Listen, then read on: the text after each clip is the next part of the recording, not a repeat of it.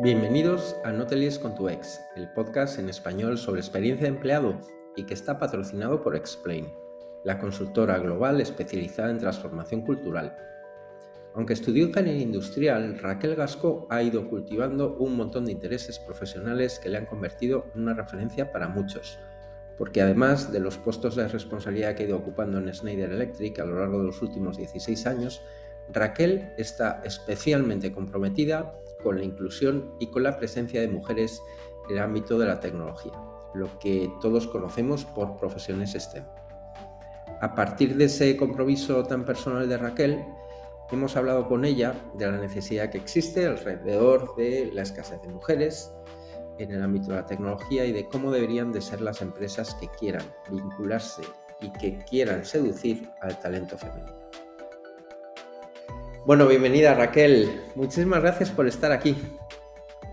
Muchísimas gracias a, ti por invitarme, Rafa. Un placer. Bueno, lo primero de todo, ¿de dónde nace ese compromiso que tú tienes por la inclusión, por la presencia de mujeres en el mundo de las ciencias? Este, ¿Cuál es su origen?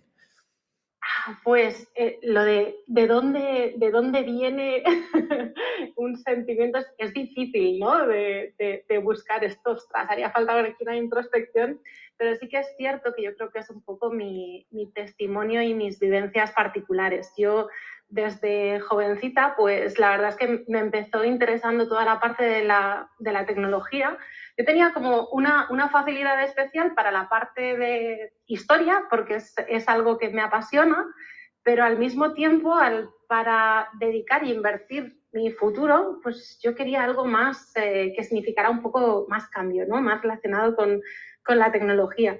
Y bueno, pues en el, en el, primer momento en el que en el instituto te empiezas a dirigir hacia una rama o la otra, empecé a sentirme un poco sola. Eh, empecé a ver que en el bachillerato tecnológico solo habíamos dos chicas, que en la universidad de 100 personas que éramos, eh, solo éramos 8 o 9 chicas y que nos sentamos todas al, final de, la clase el primer, el primer día. Visualmente era, era un efecto terrible. Y bueno, en mi anterior posición, hoy he cambiado y estoy en, la rama de, eh, de la satisfacción del cliente y de la calidad y aquí encuentro un poco más eh, variedad de perfiles, pero en mi anterior posición, que era responsable de eh, directora de fábrica, pues completamente un mundo súper masculino y, bueno, eh, hay, que, hay que reaccionar, hay que, hay que revelarse y hay que tomar la iniciativa, no hay otra forma de, de cambiar las cosas.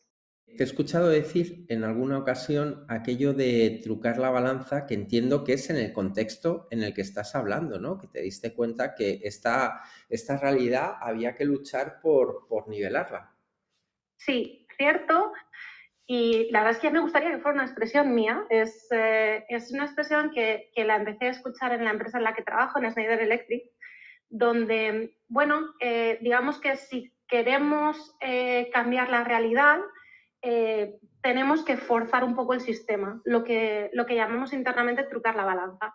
Esto es aplicar una regla en la cual internamente nosotros lo que, lo que queremos es que para cada posición al menos se haya considerado a una persona mujer, siempre.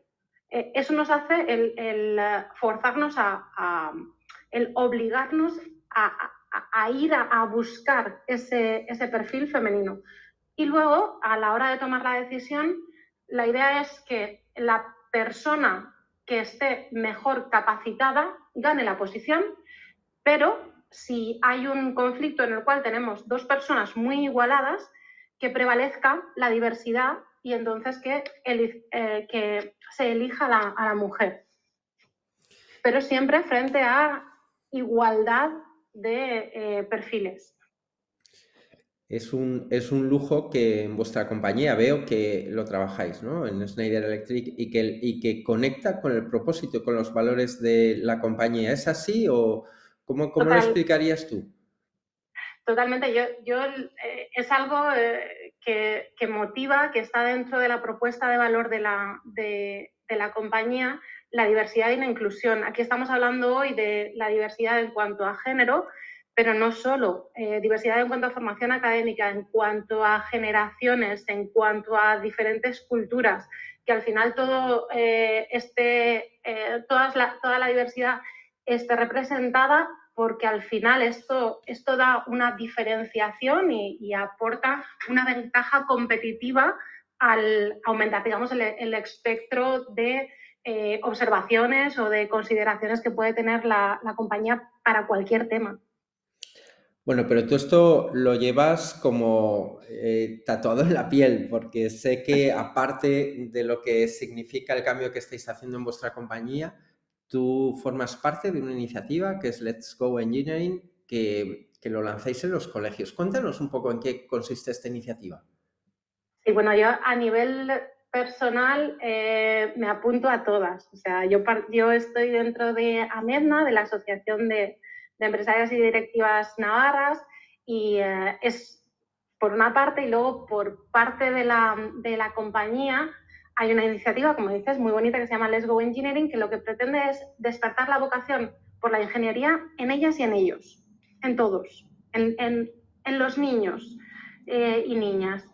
Y aquí lo que, lo que intentamos es, además, eh, romper estereotipos. Entonces, eh, aquí no te voy a decir que trucamos la balanza, pero trucamos los voluntarios para asegurar que haya más voluntarios femeninos, para que haya más eh, más representación femenina, creemos que es importante que se visualice la, figura de, la mujer. Entonces, tenemos que llegar hasta el punto de los coles, cuando aún en esa edad de sexto de primaria, cuando tienen 11, 12 años, y aún, digamos, que escuchan a los profes, aún eh, a los y las profes, que, que también están más un poco pendientes de eh, lo que les puedan decir sus padres. Entonces, dentro de ese programa intentamos influenciar a el profesorado en general, a los madres y, las madres y, padres de, los alumnos y alumnas, y luego nos metemos dentro del programa lectivo.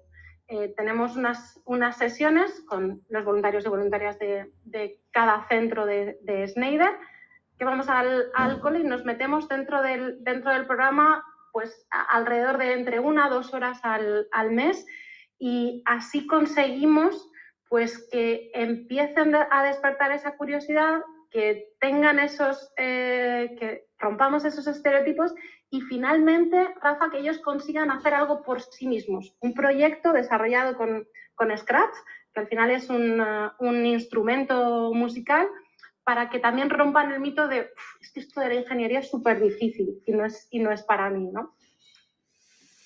Bueno, te voy a arrastrar un poquito a mi tema y vamos a hablar de experiencia de empleado, mejor dicho, experiencia de empleadas. Y es ellas, cuando llegan, ellas que vienen de formarse en el mundo de la tecnología, llegan a un ambiente corporativo. ¿Qué se encuentran? ¿Cuáles dirías tú que son sus principales frustraciones?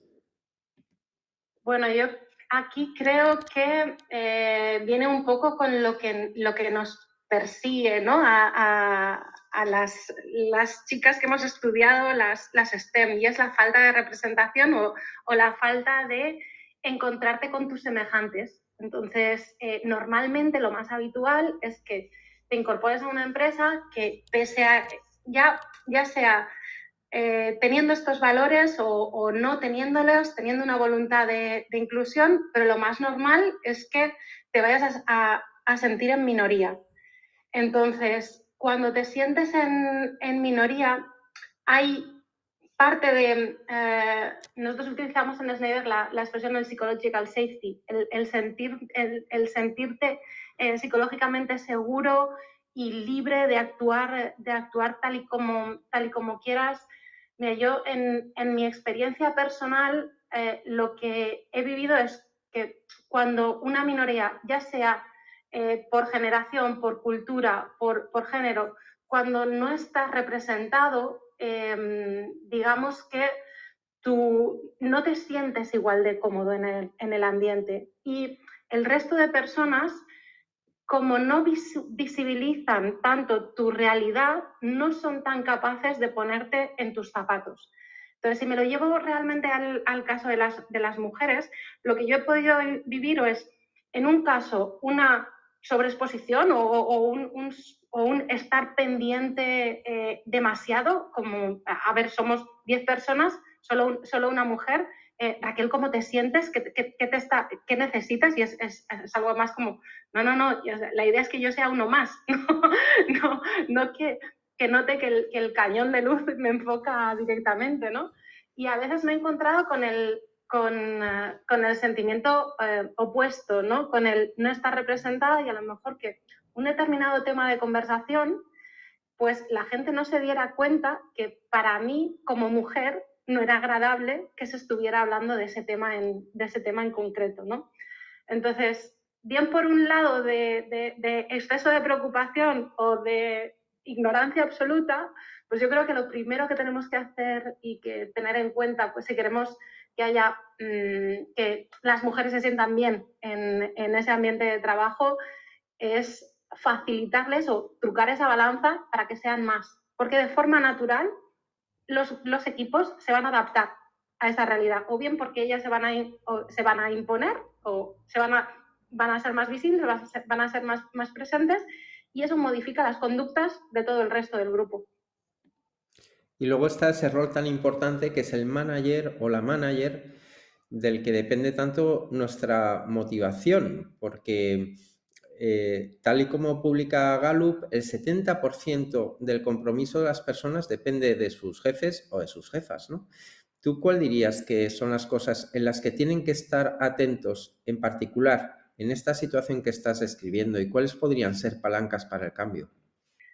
Bueno, yo creo que una herramienta que hemos compartido y el, hecho de, trucar la balanza es una de las cosas más, positivas y el eh, establecer, mira, yo la verdad es que nunca he sido muy perseguidora de, indicadores de por sí, pero sí que es verdad que si desde, si desde la dirección eh, viene una guía impuesta y unos resultados que se exigen a, los equipos, al final tú quieres, tú quieres el, mejor resultado y quieres, eh, quieres conseguir tus objetivos.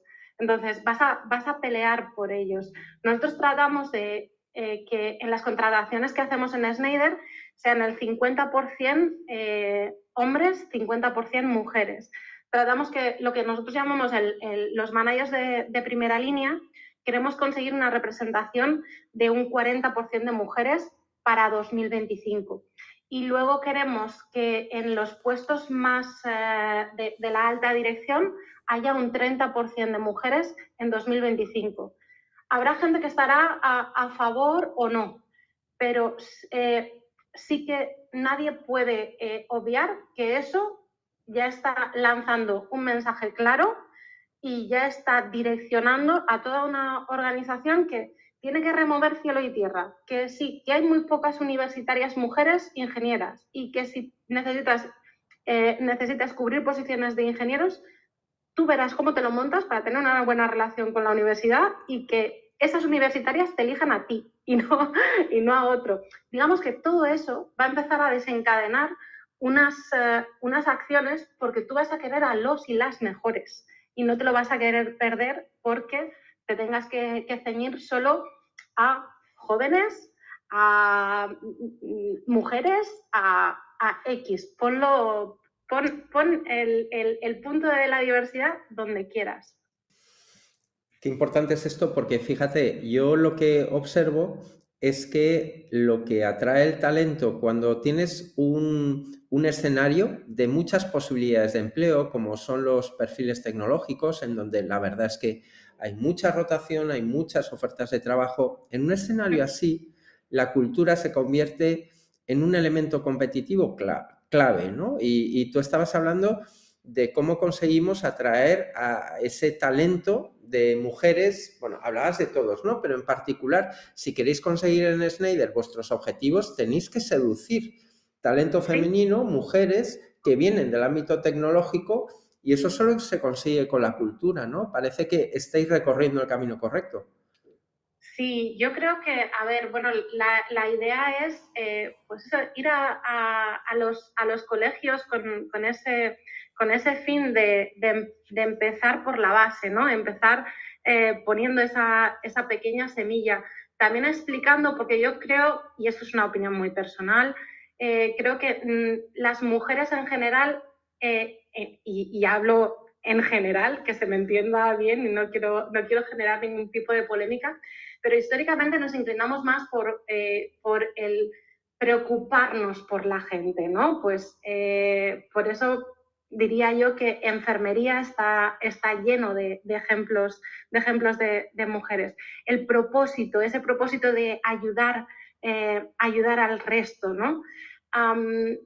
lo que tenemos que, saber hacer es saber explicarles que el punto de la ingeniería es tan necesario como ese punto de los cuidados, porque eh, sin el material médico, el médico no podría actuar, sin el sin el material para la extinción de, incendios, el bombero tampoco, él, estoy, estoy forzando, ¿eh? estoy utilizando siempre los roles, los roles masculinos.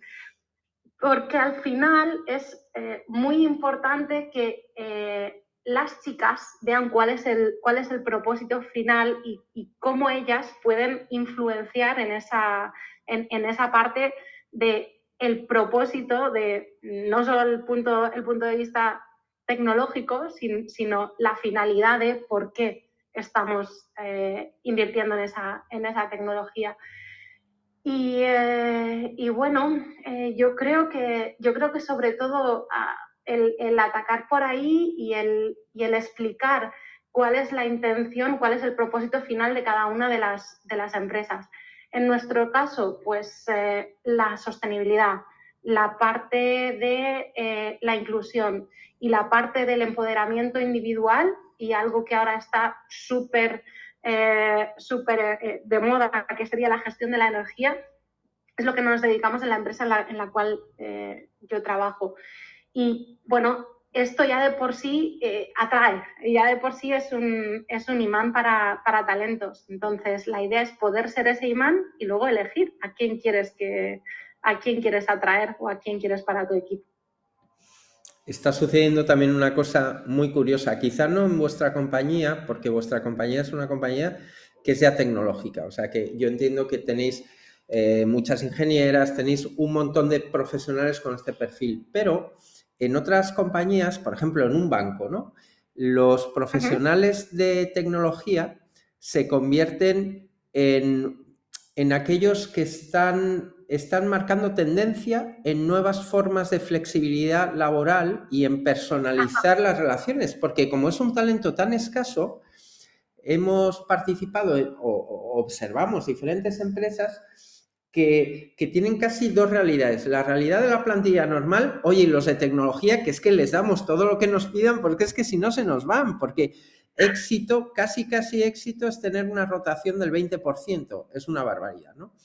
Te cuento todo esto porque mientras te escuchaba, yo decía, jo, otro reclamo también para que las mujeres puedan ver el atractivo que tiene el, mundo STEM es que se están construyendo de nuevo las relaciones desde cero, se está personalizando mucho y yo veo que es el lugar donde ahora hay más innovación en términos de organización y de personas y de talento. ¿Tú cómo lo ves?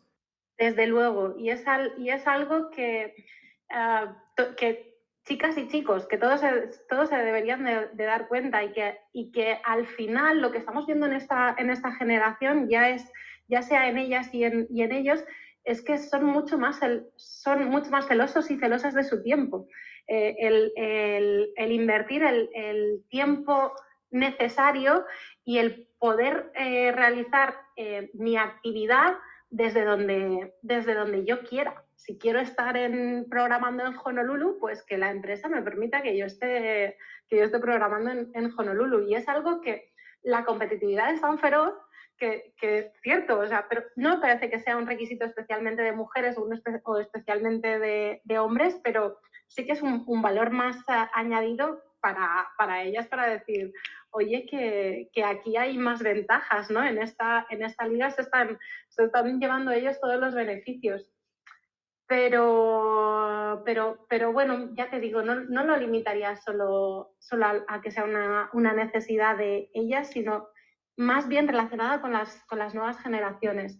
Y por supuesto, decías eh, de, de, la empresa en la que trabajo, por supuesto, cuando estás en una fábrica no te puedes llevar la línea a casa.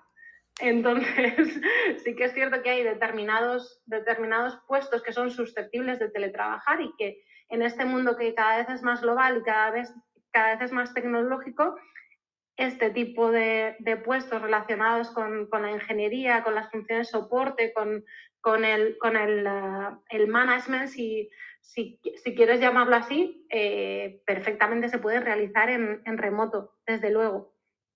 Si tuvieras que describir, Raquel, el final, que, el, el, final deseado, si tú tuvieras que decir, jo, yo el legado que quiero dejar a las generaciones futuras es este, ¿cómo lo describirías? ¿O piensas que por el contrario, esto es un camino que nunca termina, que no tiene final y en el que siempre habrá que estar dando la batalla? Uf, uh, difícil, difícil pregunta. Yo quiero ser positiva y quiero, quiero pensar eh, que para el caso de las mujeres, las generaciones que vienen lo van a tener más fácil. Y que yo creo que se está haciendo un trabajo muy potente por, por visibilizar lo que tú comentabas, ¿no? Todas las oportunidades que brindan y todo el propósito, todo, todo, el, todo el valor que, que podemos aportar las, las mujeres y los, y los esfuerzos que muchas empresas están haciendo ya, eh, como decíamos, por trucar la, trucar la balanza. Eh, también quiero ser realista y al mismo tiempo eh, es, un, es, un, camino ¿eh? el, que tenemos que, el, el, que tenemos que recorrer para estar en un 50-50. Y, eh, y, si obviamos la parte, de, la parte del género, bueno, pues también considero que no podemos, no podemos evitar que siempre va a haber alguna, alguna minoría.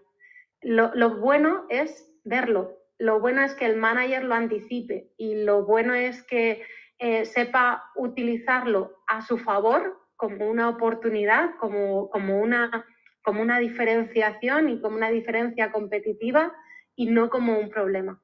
Sí, además, fíjate, has dicho una palabra que es clave, que, bueno, tú la tienes muy presente, claro, pero las compañías la tienen muy olvidada, que es el propósito, porque se suelen formular de una manera un poco artificial, ¿eh? en muchos casos, ¿no? no quiero juzgar, pero hay muchos casos que te encuentras con formulaciones de propósito muy oportunistas y además muy forzadas, ¿no?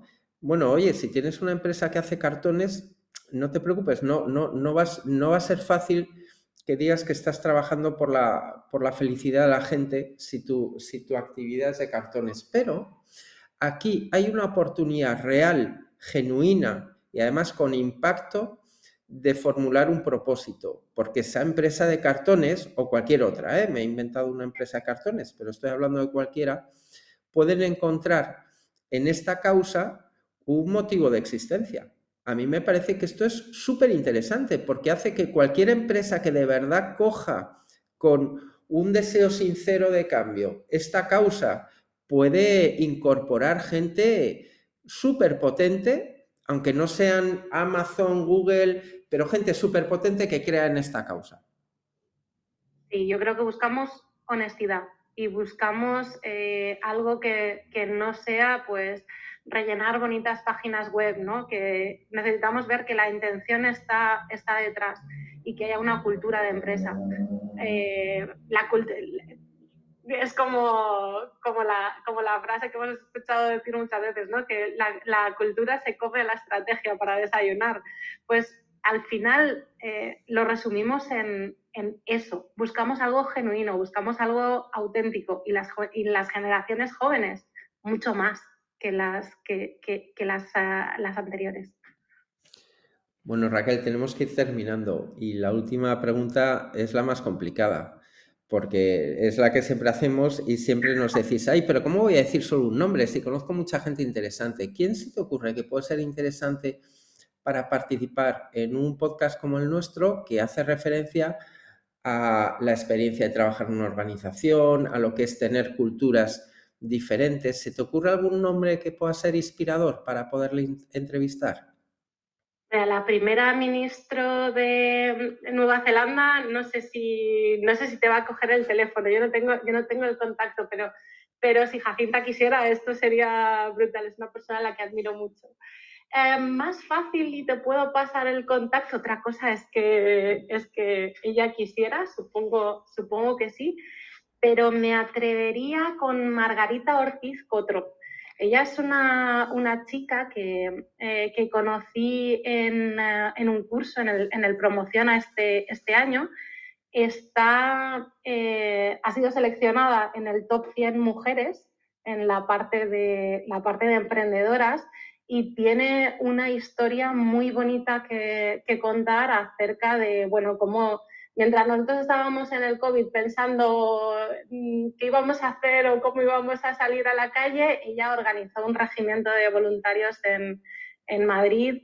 Luego eh, también con su empresa Créate, em, ella está eh, despertando ese interés emprendedor en, en los jóvenes yo creo que es una, es una tía súper disruptiva y que a mí me encanta escuchar. Así que Margarita. Cuando, nos escuche Marga nos va a matar porque es vieja amiga mía y dirá, pero ¿cómo no se te ha ocurrido entrevistarme hasta que no te lo ha dicho Raquel? Oye, no estaba preparado, ¿eh? no sabía que, conocías a Marga. No, no, estaba preparado, pero le dará mucha alegría. Raquel, pues ahí está mi propuesta. Genial, muchas gracias. Oye Raquel, que me ha encantado hablar contigo, que es un verdadero lujo que haya personas como tú que dediquéis vuestro tiempo, energía a una causa tan noble como esta y te deseo muchísima suerte. Así que nada, a por ello que estás haciendo un gran cambio. Muchas gracias.